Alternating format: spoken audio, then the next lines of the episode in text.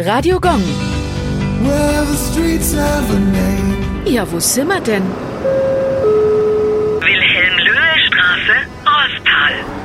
Die Wilhelm-Löhe-Straße liegt im Markt Rostal. Benannt wurde sie nach dem gebürtigen Fürther Johann Konrad Wilhelm Löhe. Er war ein deutscher evangelisch-lutherischer Theologe. 1854 gründete er ein Mutterhaus für Diakonissen und wurde dadurch als fränkischer Diakonissenvater bekannt. Durch seine Schriften hat er zur Profilierung der lutherischen Kirche beigetragen. Ab August 1937 bis zu seinem Tod war er Pfarrer von Neundettelsau. Auch sein Grab befindet sich heute dort. Die Straße in Rostal ist allerdings nicht das einzige, was nach dem Theologen benannt wurde. Auch eine Nürnberger Schule trägt den Namen Wilhelm Löhe Schule.